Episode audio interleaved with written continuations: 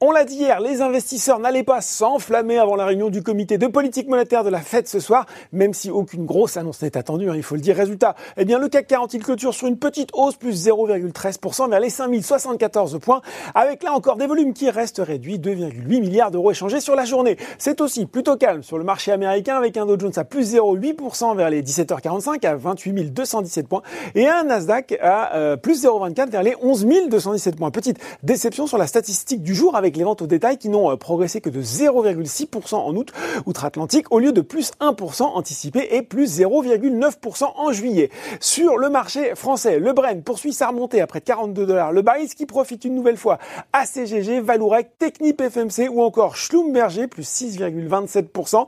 Ça va bien aussi pour Maison du Monde et Soitec. Soitec qui bénéficie lui d'un relèvement d'objectif de cours de BNP Paribas de 100 à 175 euros et d'un conseil maintenu à surperformance sur le CAC 40. C'est Airbus qui vole en tête des progressions devant Kering. Kering qui gagne désormais près de 20% sur un mois. Du côté des baisses, les groupes d'énergie Albioma et Neoen affichent les replis les plus marqués du SBF 120, compagnie de Lagardère, titre qui est pénalisé par euh, Odo BHF qui est passé ce matin sa recommandation de neutre à alléger avec un objectif de cours inchangé à 15 euros, estimant que le momentum opérationnel et stratégique était, je cite, insuffisamment attractif à court terme. Voilà, c'est dit. Euh, de son côté, Elior continue d'avaler les couleuvres, cinquième séance de repli consécutive pour le spécialiste de la restauration collective qui perd désormais plus de 10% sur 5 jours.